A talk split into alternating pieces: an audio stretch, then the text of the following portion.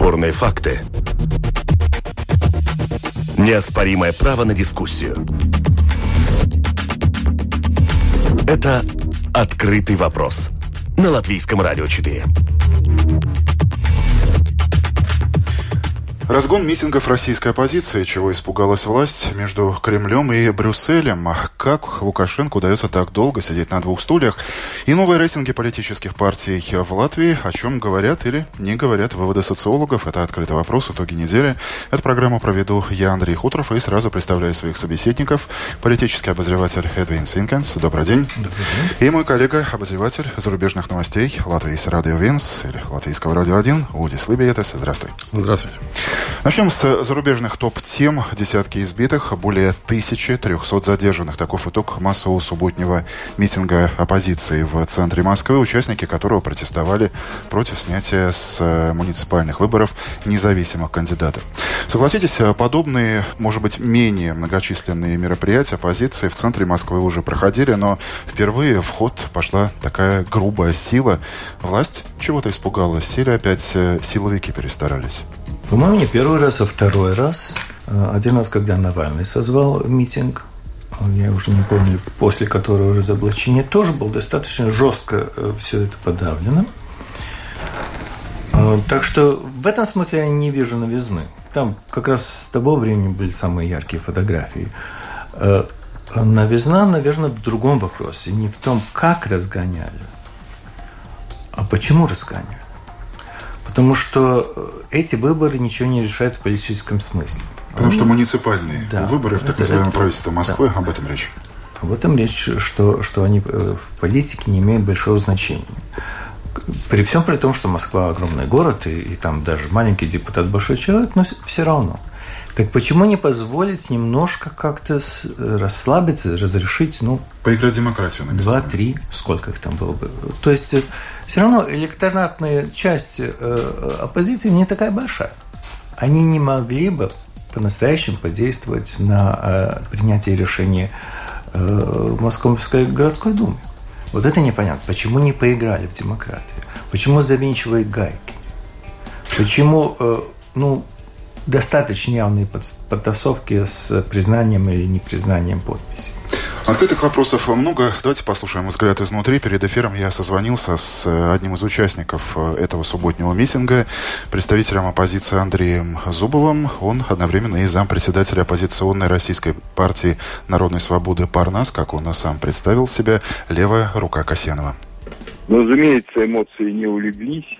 Мы все следим каждый миг за тем, кого арестовали, кого допросили, кого отпустили, а кого наоборот – пытаются какой-то уголовный срок, это уже значит посадить на годы в тюрьму, кому-то решить, э, что происходит, и призывы и к демонстрациям вот, в ближайшую субботу, и через неделю, 10 числа.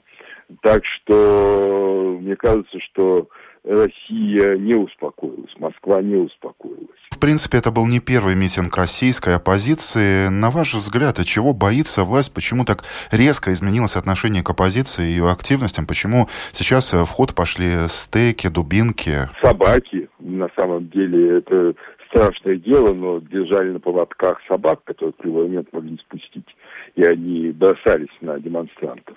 Но что изменилось? Изменилось то, что массовое сознание, не только там московская интеллигенция, а сознание народа отошло от власти, отошло от Путина.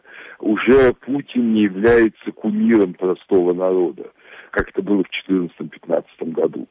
И люди страшно разочарованы после э, пенсионной реформы и после, особенно вот сейчас, когда пожары в Сибири, сейчас огромное недовольство властью.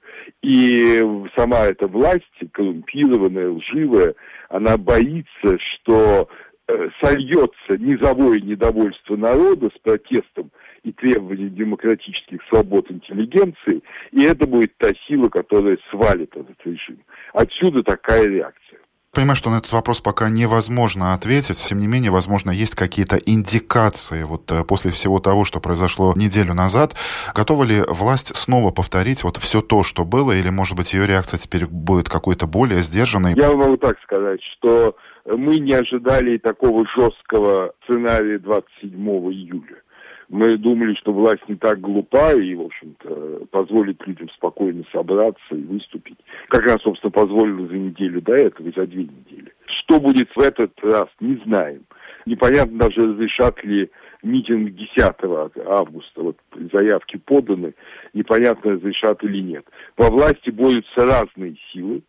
И те, кто недовольны силовиками в корыстных целях, из-за корыстных соображений. И э, они будут использовать протест для того, чтобы свести счеты с силовыми лидерами. А это означает, что будут допущены митинги. Как ляжет пассианс политический э, в ближайшую субботу, видит Бог, никто не знает. Я думаю, даже сами, как сейчас модно говорить, акторы – этого процесса тоже нет. Специально из Москвы, напомню, это было мнение одного из лидеров российской оппозиции Андрея Зубова. На ваш взгляд, могут ли упомянутые российским политикам нынешние пожары в Сибири и пенсионная реформа стать каким-то определенным катализатором дальнейшего недовольства и требования политических перемен со стороны большинства российского общества? Про пожары я не знаю. Я думаю, что э, это в основном недовольство будет... Так, а недовольство, знаете, тем, э, что отвечают чиновники, что дешевле, когда этот лес выгорит? Да, они разные глупости там говорят. Да. Ну нет, навряд ли пожар. Э, пенсионная реформа уже прошла, люди уже свыклись тоже уже поздно. Я думаю, что ваш собеседник был прав в том, что есть внутренняя интрига, которую с поверхности не видно между э, людьми, которые управляют и в Кремле, и в мэрии города. Так что там может быть расклады, которые мы просто не знаем, не видим и не понимаем. А, с другой стороны, если 10 разрешат митинг, тогда у правительства Москвы есть понятная игра. Не разрешили – разгоняем. Разрешили – пожалуйста. И самое главное в этом, что люди привыкнут к тому, что надо спрашивать разрешение. Хотя в Конституции России, так же, как и во многих конституциях, написано, что это надо дать только заявку, что будет такой митинг. Не надо разрешения. Это, это то, о чем всегда говорит оппозиционер, но это уже все забудь. Будешь в этой ситуации что увидел ты? Теория заговора о том, что вся эта массовая акция против оппозиционеров, можно так сказать, э, связывается с тем, что рейтинг Путина падает. И э, всегда как будто некоторые комментаторы обращают внимание на то, что э, ну, иногда когда рейтинг Путина начинает падать, тогда начинается какая-то возня где-то за рубежом. Будь это Грузия, будь это Украина. Но сейчас, может быть, это внутри Такой страны. не происходит пока. Незаметно, во всяком Но случае. сейчас это происходит, может быть, в стране. Может быть, это такой сигнал, что ну, он все еще там, и система будет работать э, по-прежнему. И если мы будем посмотреть, э, ну, те же самые э, высказывания мэра Москвы господина Собянина о том, что ну, молодцы милиционеры, которые работали в это время, и им там похвалы делали. Потом, правда, появилась новость, что как это, ну, сверх ну, премию за то, что они работали не... Сверхурочные. Сверхурочные платить не будут все-таки. Но... Этих тоже огорчает. Этих тоже огорчает. Но там, там была еще и... А, есть вторая теория заговора, что, да, эти пожары, которые происходят в Сибири, а, что, может быть, и те события, которые происходили в Москве, что они как будто придуманы для того, чтобы люди не смотрели то, что там горит. И, ну, в принципе, так. Но я думаю, что это никаких сигналов я, например, не вижу о том, что кому-то будут давать поиграть в демократию. И это отношение и к Навальному, и к другим там э, лидерам оппозиции, она ни в коем случае не показывает, что тут будет какая-то демократия. Больше напоминает то, что мы делаем свое дело, Навальный каждый раз будет свои сутки сидеть, и, и так и будет, если будете вылазивать куда не надо. Да, но тем не менее, что было до сих пор? А до сих пор э, было, что практически на всех э, выборах принимали участие так называемые представители несистемной э, оппозиции, так называемые независимые кандидаты. Не знаю, как насчет... Теперь их Оптимист. целенаправленно снимает на самом старте, поводы разные, то подписи фальшивые, то количество подписей не собрано собрали и так далее. Какое может быть логичное объяснение этому? В последнее время опять пока появляются тоже новые исследования о том, что, например, э, одна из госп... одна госпожа, которая работает э, в избиркоме, она, у нее нашлись там какие-то имущества на несколько миллионов или миллиардов рублей опять. Ну, может, кто-то подкопал слишком близко куда-то, и надо его поставить на место. Я, тоже, я, я, я думаю, что мы точно не знаем общей картины. Том, вот эти, как сказала Эдвин, самовыдвиженцы, они фактически ведь не представляют никакой реальной угрозы для власти. Что он может сделать один это, в том это будет, это будет знак, э, это будет знак, что в, в каком-то смысле есть э, э, ну, уязвимое, уязвимое место. место. место. Если, если, пята, да? Ну, да, ну, если ну, есть как? один ну, или Яшин будет уже был депутатом. Ну, что он сделал один? Шума. Да, ну, много шума, но очень мало возможностей что-то реализовать. То, что сегодня произошло, по-моему, в Хабаровске, где сняли одного независимого депутата, э, аннулировав все его подписи, но он все, во-первых, в первой инстанции, во-вторых, их признали. Все, он уже прошел на выборы. Сейчас его позвали и сказали, нет, все недействительны. А он все подписи был на видео снял, как люди подписывают. То есть это реальные люди. И там очень мало надо было, менее ста, да.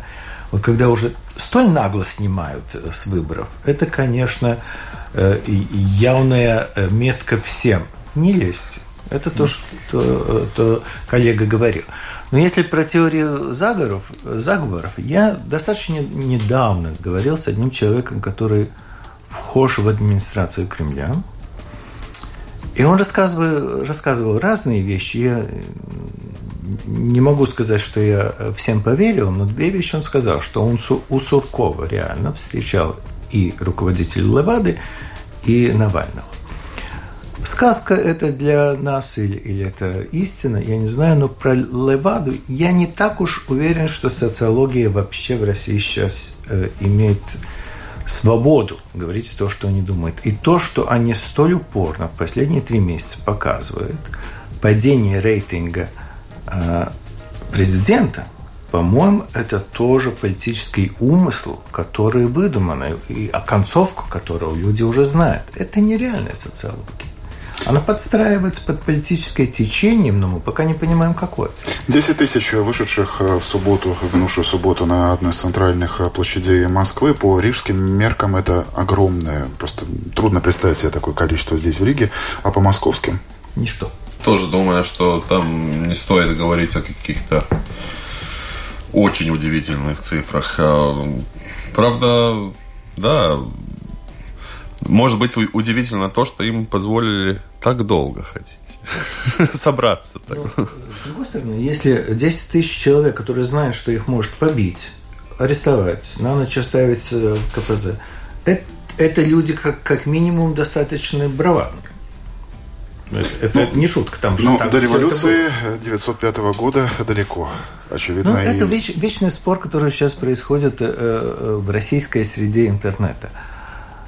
Одни говорят, ну, 80% довольны, вторые говорят, да, но революция делает 2%, которые будет эти остальные 80%. А, ну, я не думаю, что мы знаем, ну, как далеко до точки. Я думаю, я думаю, что в России, так же как и в Беларуси, есть а, одна точка поворота, которая только может а, спровоцировать какую-то революцию. Это это будет тогда, поворот будет тогда, когда власть сделает что-то, скажем так, сделает больно силовикам, но то ли полиции, то ли армии, что-то в том роде. Например, в Беларуси это, я знаю, что любой полицейский, любой э, силовик, служ... силовик, а, у них есть э, преференции, там пособия, квартиры, ты мотивирован быть в этих силовых структурах, потому что это выгодно и тебе, и твоей жене, твоим родителям, и твоим детям. А если того не будет, ну... Здесь... Удис, ты уже упоминал, приводил вот эту статистику, которая у всех на слуху, что рейтинг Путина падает. В то же самое время достаточно большим остается число тех, кто тому же в ЦИОМу, того же, той же Леваде Центра заявляет, что мы доверяем этой власти. Более 60%, да. О чем это говорит? При том, что мы уже с вами изучали внимательно вот эту демографическую карту России, из которой, ну, в отличие от Латвии, видно, что число социально-политически активного населения примерно столько же, сколько и э, апатичные сеньоры. Эм, во-первых, сейчас э, Россия находится в намного лучшем положении, чем это было три года назад. Потому что э, деньги текут, они большие, фонды опять накоплены, сейчас начинаются эти национальные программы, которые инфраструктурные, разные, э, все при том нужные, это вообще не вопрос. То есть, если российская власть поймет, что, что что-то уже на краю, у нее есть ресурс выкинуть Э, в общество социальные деньги, чтобы успокоить людей. Если они это не делают, то значит они не считают, что взрывоопасная ситуация. Ну, если тоже мы посмотрим вот на, на эту статистику, что э, э много людей в возрасте от 25 лет до 40, скажем так, э, они свою э, ну, осознанную жизнь, в принципе, провели при одном президенте. А, предыдущий был, скажем так, алкоголиком. Может, им это кажется стабильнее, чем было так. Потом, если говорим о вот этих 50 до 65 лет, а, ту категорию, а, они, вернее всего, считают, что вот такого хозяина, как сейчас, тоже раньше не было. Потому что там были там старые, помирающие, опять алкоголики, стагнаты. В сухом остатке вопрос э, лидера, что оппозиция не может на свою Никто... чашу весов положить Ал- альтернативу нету. Путину. Альтернативы нету. С другой стороны, Навальный, то есть не тянет? Он, он никогда не, не был и не будет, по-моему, ну, достоверным лидером, хозяином. Потому что, по-моему, в России нужен хозяин. Так, никто не знал Путина, пока он не пришел. Да. То есть он стал... Пока его хозя... Да, хозяина можно сделать. Это в России отличные пиарщики. Они сделают из любого человека хозяина. Построят этого хозяина. В этом я не сомневаюсь. А, но у нынешней элиты нет запроса на другого хозяина. То есть, если что-то поменяется, то там, ну, скажем, когда истекет срок Путина, Шойгу придет или что-то mm-hmm. такое. Он, они уже готовы. Там целая куча таких, которые готовы. Может быть, только ми- премьер-министр не готов к этому, да? Ну, как раз, его, ну, как раз может быть, его и заставят это сделать. То есть, э, то, что одинаково и в России, и в Беларуси, это уничтожение оппозиции в самом начале. То, что вот Парнас и все остальные, это пусть они меня извинят, но это купленная позиция. Они живут на деньги, которые... Системные. Системные. Они живут на деньги, которые им платят за то, что они участвуют в театре. Не на первых ролях. В России, так же, как в Латвии. Если ты получил какое-то количество голосов, тебе платят за это. Ну, это политическая сила. Вот они на этом и живут, и это не такие уж плохие при масштабах России деньги. И, за, и то, что мы видим, как Жириновский, коммунисты, и также это, эта позиция несистемная, как они кричат перед выбором, а потом все замолкают. Ну, вот сейчас, где мы видим Жириновского, который э, кричит на трибуне про плохого Путина? Ну, он э, большую часть своего времени проводит в ток-шоу на телеканале «Россия». Или в бассейне. Может быть. А, еще одна грань этой темы – аресты и задержание оппозиционеров далеко не новость, но в этом случае ну, очень оперативно и достаточно резко отреагировал Запад, Европейский Союз, наш МИД, Трамп даже в своем твиттере. С другой стороны, все мы помним э, ту историю, когда Россия возвращали право голоса в парламентской ассамблее Совета Европы. Неувязочка какая-то получается, нет? Очевидно, неувязочка. Возможно, это длинная игра. А, после, то есть э, суть заключается в участии или неучастии России или исполнении э, жалоб, которые идет с суда Европейского Суда по правам человека. Да. Это был основной мотив, почему Россию взяли, чтобы не продолжали бы участвовать в этом процессе, и у них был обязательное решение этого суда. На данный момент это использовать Навальный, там, ну, эти оппозиционеры, которых там задерживают э, не за что, за, по политическим мотивам, они выигрывают, у них там хорошие, достаточно хорошие денежные пособия, но посмотрим немножко вперед, года через четыре.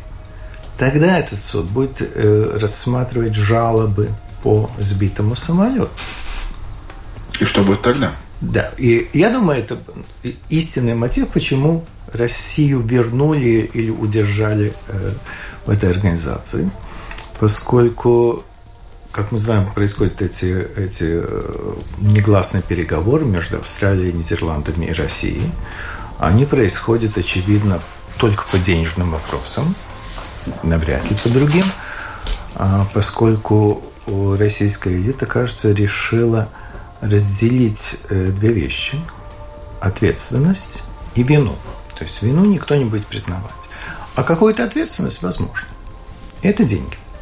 Так же, как Нидерланды только что сделали это самое с две недели назад, по-моему. Нидерланды признали, что они частично виноваты в, э, за тех людей, которых убили э, в Сербии, э, около mm. Серебряницы. Там 100 с э, лишним людей погибли из-за того, что их не пустили на базу э, Нидерландов. И они взяли 10% финансовой ответственности за, за погибших людей. Но ни в коем случае они не взяли на себя вину. Они говорили, мы не нажимали курок, мы не можем быть виноваты, но ответственность есть. Я думаю, что в той же плоскости сейчас происходит переговор между Австралией, Нидерландами и Россией именно поэтому. И именно поэтому сейчас никто не любит об этом говорить. Но насколько цинично это не звучало, но основная, основной вопрос – это деньги – Поскольку в предыдущих случаях, как с Каддафи, когда он тоже по политическим мотивам сбил самолет, основной вопрос был деньги. Но это может быть то же самое, что было с Ал Капоне, которого, которого под судом попало за неуплату налогов, а не за то, что он ректом занимался. Какие интересные параллели проводятся. Ну, да, в тот момент, когда кто-то берет политическую ответственность или финансовую ответственность в данном случае, он, он не напрямую все-таки говорит, да, ну я что-то там делал. Но речь о том, как Запад на это должен реагировать. И должен ли как-то реагировать? Или можно ну, сказать, ну, что мы выражаем опасения, но в конце концов это ваше внутреннее дело? Ну, в момент, когда для большинства э, жителей России слово э, «либерал» – это ругательство, то есть свобода, да, это свобода как ругательство, я не думаю, что это вообще имеет значение. Это «Открытый вопрос» на Латвийском радио 4. Мои собеседники – политобозреватели Эдвин Синкинс э, и Удис Либетис на Латвийском радио 4. Мы продолжаем нашу программу. Другая тема. Министр иностранных дел Латвии Эдгар Царенкевич накануне побывал в Минске с официальным визитом. Встретился с Александром Лукашенко. Много говорили об экономике, транзите нефти, глобальной политике, безопасности. Лукашенко снова заговорил о своем желании посетить латвийскую столицу. Наш министр сказал, что это вопрос на повестке дня. Этот визит это будет. С другой стороны, все мы свидетели того, как активно тот же самый Минск участвует в переговорах о дальнейшем сближении Беларуси и России. Здесь вопрос, почему президенту Беларуси так долго удается сидеть на двух стульях? Я не думаю, что он сидит на двух стульях. Но э, так, так, так говорят, что у него, когда выгодно, он разговаривает с Европой, когда выгодно разговаривает с Россией. Э, он сидит... Но при этом он еще и дерзит и Европе, и России в равных дозах, конечно. И, и, и в конце концов все равно Когда проигрывает. Ну, что-то там получает, но все равно в конце концов проигрывает. А, я думаю, что Лукашенко сидит очень стабильно и очень глубоко засел в свое кресло, потому что он тоже э, абсолютно уверен в том, что никого лучше за ним не будет. И я думаю, что даже ну, 95% белорусского общества думает э, как раз так же. А потому что вот как раз нету этой пирамиды власти, которая след, следует за, за Лукашенко, а нету оппозиции и не будет, скажем так. А, и там даже, думаю, что ситуация даже немного такая более брутальная, чем, чем Россия. И э, да, ему удается разговаривать, когда выгодно, но хотя вот эти последние месяцы вот эти разговоры о интеграции России и Беларуси, они, они проявляют то, что в каком-то смысле где-то, может быть, он либо придавлен со стороны России, либо сам начинает волноваться за свое будущее. Ты уже задал этот вопрос, а кто альтернатива Лукашенко? У меня такое дежавю, потому что этот вопрос я слышал. Я слышал его во время моего телефонного интервью с белорусским политологом Кириллом Коктышем. Давайте эту запись тоже послушаем. Ну, дело в том, что в этом плане Александр Григорьевич вполне последователен и очень традиционен. То есть любая восточноевропейская страна традиционно проводит политику балансирования балансируем между Западом и Востоком. Если мы посмотрим на Центральную Азию, то там балансирование может быть между пятью и шестью центрами притяжения. У нас традиционно между двумя. И в этом плане иногда это балансирование завершается катастрофой. Так, например, это произошло с режимом Януковича. Но Александр Григорьевич намного более опытен и убежден, что, в общем-то, делая символические шаги и в сторону Запада, и сохраняя теплые отношения с Россией, он сможет выиграть больше, нежели он занимал просто только одну какую-то сторону. Как вам кажется, ему это удается? Ну, ему до сих пор удавалось. То есть на сегодня, в период поляризации отношений между Западом и Россией, это становится достаточно рискованной тактикой, в том плане, что исчезают полутона, и каждый центр притяжения, может быть, реагирует, ну, не то что более нервно, но относится к таким колебаниям более щепетильно и э, требует, в общем-то, занятия какой-то однозначной позиции. То есть, иными словами, вот-вот наступит время, когда позиция «ласковый теленок» двух маток сосет уже будет не... Вот, вот не факт. Учитывая, что все-таки российско-европейские отношения начинают развиваться к лучшему, вполне возможно, также тактика балансирования снова станет эффективной. Ну и последний вопрос, конечно, такой спекулятивный, но тем не менее наверняка на него тоже есть ответ.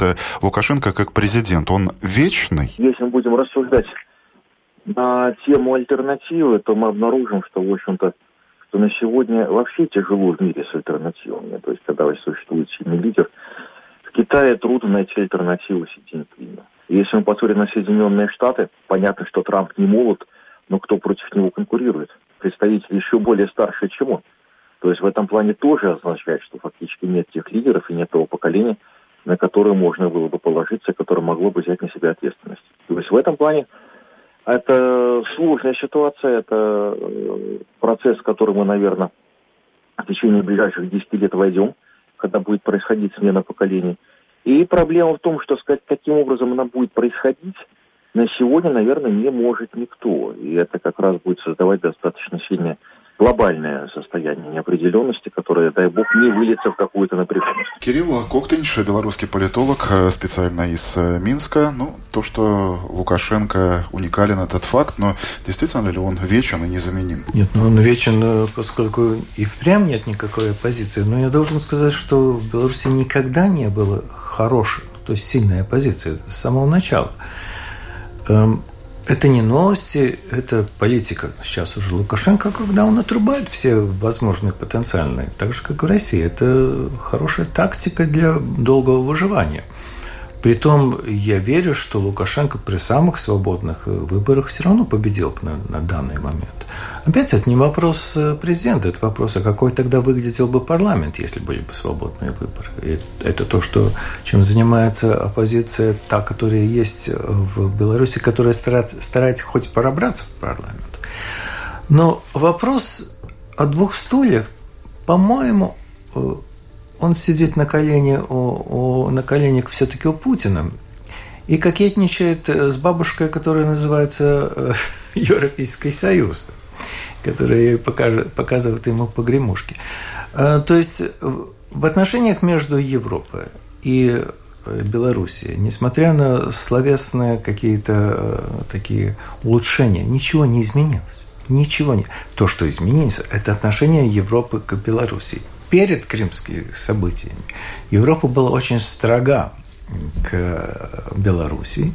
Диктатор, тиран, все мы помним да, эти термины и, из уст да, даже министров иностранных дел. Да, и единственная, единственная страна, которая, ну, не то что защищала, но сказала, что не надо вводить санкции против Беларуси, это был Латвия. И тоже не потому, что кому-то в Латвии э, э, нравится Лукашенко, потому что это нам экономически выгодно. И Белоруссия хорошо знает, что мы как раз последние вреды, которые хочет на него еще что-то повесить.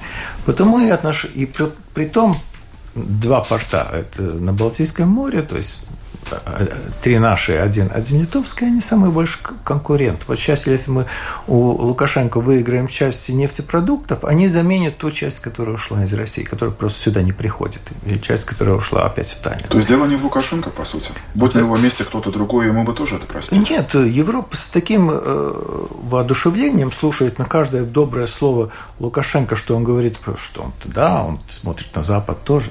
Это неправда. Он живет на деньги Кремля.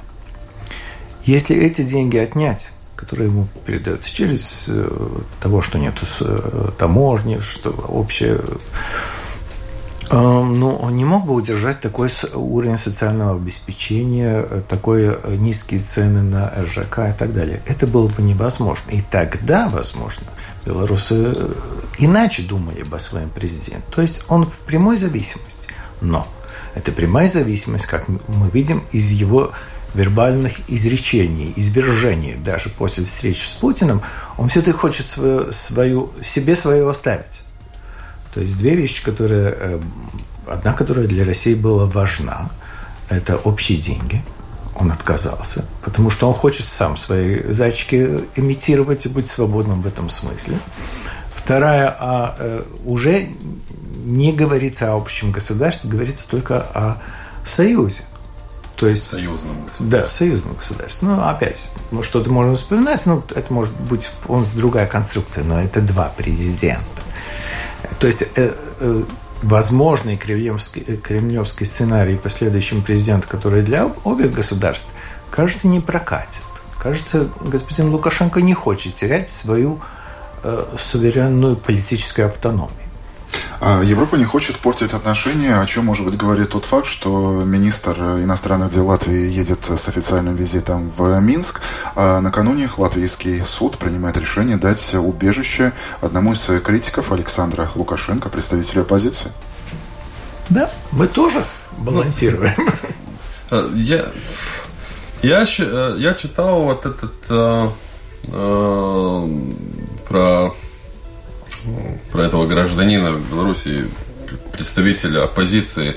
А, мне больше показалось, что ему дали убежище или гражданство из-за того, что он был а, не оппозиционер, а хороший бизнесмен, который, может быть, кому-то не понравился. Там. Мне больше на это смахивает.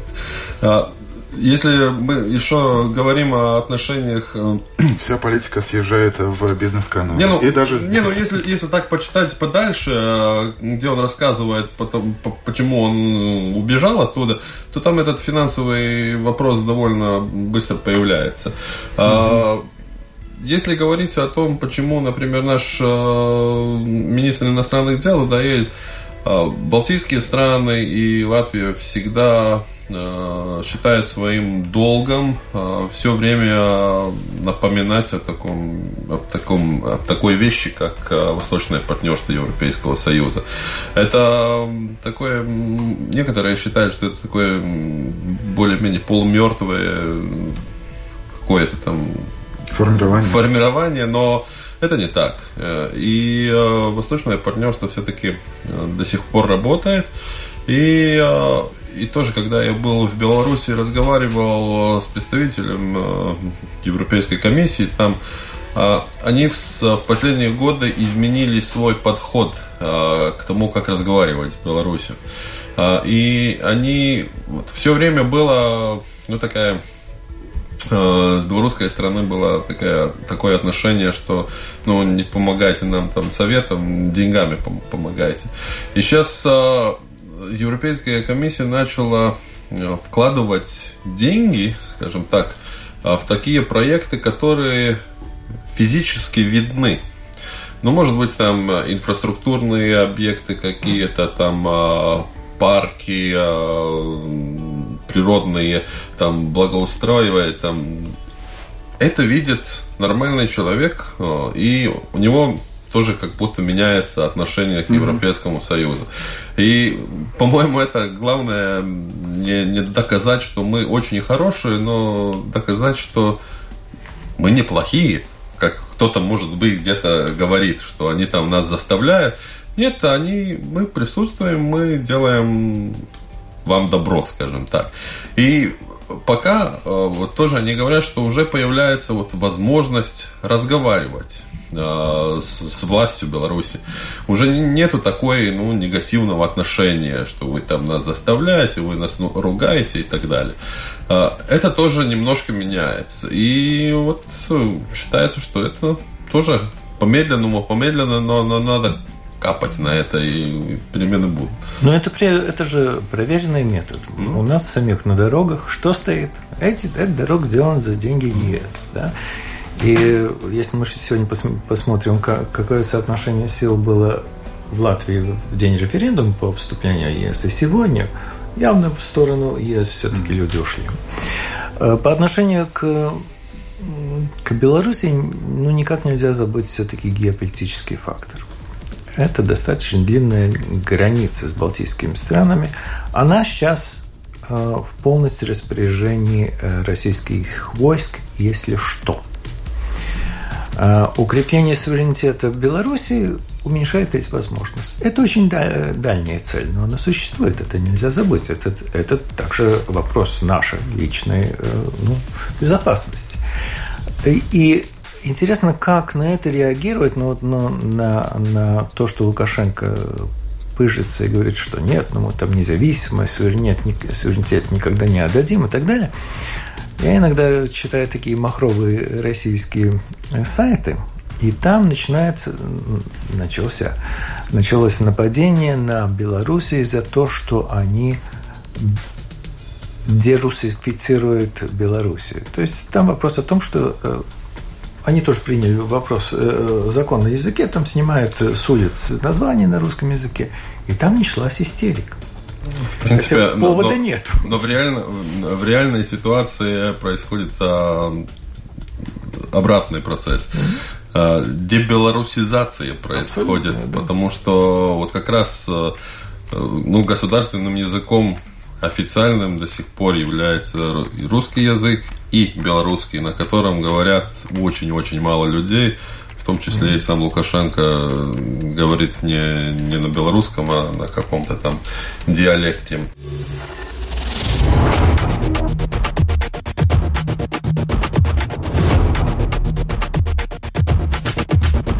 Спорные мнения. Бесспорные факты. Неоспоримое право на дискуссию. Это «Открытый вопрос» на Латвийском радио 4.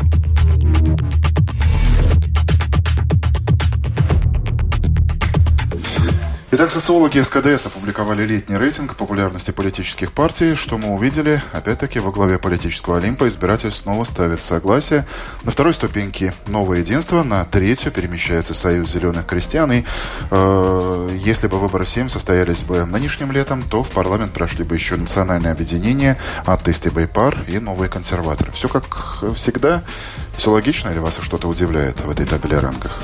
Нет, ничего не удивляет мы видим, э, я думаю, это очень адекватные э, эти цифры, они, они следуют тому, что происходит в обществе. Скандалы в Риге, они, да, у нас согласие на первом месте, но они упали. С каждым последующим Чуть-чуть. опросом теряют от 1 до полутора процентов Мы, популярности. То, что сейчас непонятно, сколько теряет э, год Скалпот Рига, это мы не знаем, мы не видим это отдельно. А это может быть более важно, чем Саскани. У Саскани все-таки свой электорат, который ну, ну как у Трампа. Все. Более-менее у них выборов это. по большому нет, да? Да, но тем не менее здесь возникает вопрос, почему пропорционально вот этим потерянным голосам согласия их э, не набирает Жданук и Мамыкин, так называемый Русский Союз. И также, тем более, ну ладно, их еще нет, этих четырех, которые убежали, их еще нет в рейтингах и, наверное, не будет. А, но мы... То есть для меня вопрос о Риге больше... А, год сказал под Ригой, они ведут очень а, яркую сейчас, ну, не очень яркую, заметную и денежную кампанию в свою поддержку. Ну, это и понятно, потому что близится 21 число, нужно избрать мэра, и в это кресло месяц господин Буров, Я который думаю, с большим что... удовольствием и пресс-брифинги проводит, и с инспекцией э, мостов ездит, э, снова вскрывают да, какие-то ну, проблемы. Очень думаю, правильный пиар. Я думаю, что он уже, уже мэр по большому, поскольку все, все договоры уже существует. Так что я особенно... Вы имеете в виду договоренность между политиками в самой Думе? Да. Э, я был бы очень удивлен, если бы его не избрали бы. И на этот переходный период до следующих выборов, я думаю, это даже очень хороший выбор, поскольку он... Хорош чем? Он хозяйственный по-настоящему, он уже никогда не был в политике. Он занимался хозяйством, и за ним нету э, следов больших скандалов, ничего такого. Он очень прагматичный, и, по-моему, э, для городского управляющего хороший человек до следующих выборов. То есть вы видите уже и нового мэра, господина Бурова, да. и не видите возможности внеочередных выборов в столице? Да, но если он мэр, то не будет. То есть он договорился с этими, которые убежали, и тогда у них опять большинство. А следующие выборы – это уже совсем другой вопрос. Я думаю, что тогда будет полностью другая коалиция. То есть вы считаете, что Риге нужна стабильность, и эта Дума сможет довести какие-то начатые проекты до ну, логического, полулогического завершения? Ну, во-первых, я думаю, что Или она должна господин Буров впустит оппозицию больше в контроль. Это ему самому нужно. А, чтобы не можно, нельзя было бы его упрекать, что что-то происходит тайно. А это значит, что это и намного меньше будет возможности сделать что-то нехорошее. Да? Так что я думаю, что он достаточно мудрый человек, он это все сделает. И тогда э, я, не, я, я вообще, в принципе, против досрочных выборов. Граждане, когда они голосуют, должны думать, а не через каждые два года менять, э, э, идти еще на новые выборы. Ну и к тому же существует риск, мы уже с вами изучили рейтинг э, СКДС. Если бы внеочередные выборы состоялись сегодня, то, в принципе, мы бы получили практически то же самое. Кроме наверное. одной партии. Ну, КПВЛ. КПВЛ да. А вот, кстати, в чем парадокс, Каменьши? Казалось бы, все так хорошо начиналось, и так Он все плохо кончилось. Стал. Ага, то есть не хватило шоумена, да? Он систему понял. Э, да, то есть... И система его сделала. Он стал политиком, он хочет долго находиться в политике. Вот это консеквенция от, от того, что коллега сказал. Э, то, что пока не произошло с новой консервативной партией. Они еще не стали политиками. Они сейчас дергаются в правительство и ставят ультиматум, если это не будет, то мы уйдем и так далее. А в политике иначе, должен своего добиться. Вот, например, то, что они сделали э, в Министерстве транспорта. Они сменили э, представителя железной дороги, нескольких представителей. Для обывателя это не особенно важно, какая фамилия у человека, который руководит железной дорогой. А для портов это очень важно. Да, это был явный удар и передел э, транспортных, возможный передел. Он еще не произошел, поскольку рано об этом говорить. Но, в принципе, да, будет меняться очевидный тариф. В разные города мы можем только выдумать, у которого город до сих пор был э, тариф очень хороший. И так далее. То есть вот такие дела, когда ты приходишь и делаешь дело, это хорошо. А если ставить на кону вопрос существования этого правительства из-за а ректор университета, который важная фигура в университете, но не то, что вообще на политическом поле, да, то это такое детское и немножко шантаж. Это не взрослость политика. Ну, тем не менее, свои 5% они имеют, и они заявляют о себе так, как они могут, как они умеют да, об этом да, да, заявлять. Но 5% это намного меньше, чем было на выборах. То есть они тоже потеряли. И потеряли э, они Больше думают, всех, по-моему. Они думают, что они потеряли, потому что они, они вот такие стойкие. Нет, наоборот, потому что Потому что был имеют... один лозунг «Мы боремся с коррупцией». Прекрасно. Это же кто им мешает с этим ну, бороться? Или побороли, или коррупции больше нет, или еще чего-то, а других лозунгов не появилось. Да, ну они хозяйственники средние, конечно. Вот. Еще один парадокс – это новое единство. Э, сколько лет э, повторяется эта история. Периодически многие пытаются списать с политических счетов эту силу. И тем не менее она снова вот на второй строчке популярности. Кому-то же работать надо. По-моему, это, это, это достаточно просто. Э, мы можем смотреть генезис, и тогда мы видим, что сначала Латвийс ceļš, потом э, Tautas партия, потом Jaunais laiks, потом vienotība, jaunā vienotība. Это а, не те же люди, но тот же слой людей, те же прототипы. Ну, да, кому-то надо просто работать. Там, и, и никто же не говорит, что у них очень талантливый министр, но они, они но у них есть... лидер Домбровскис, например. Да, но он не у нас.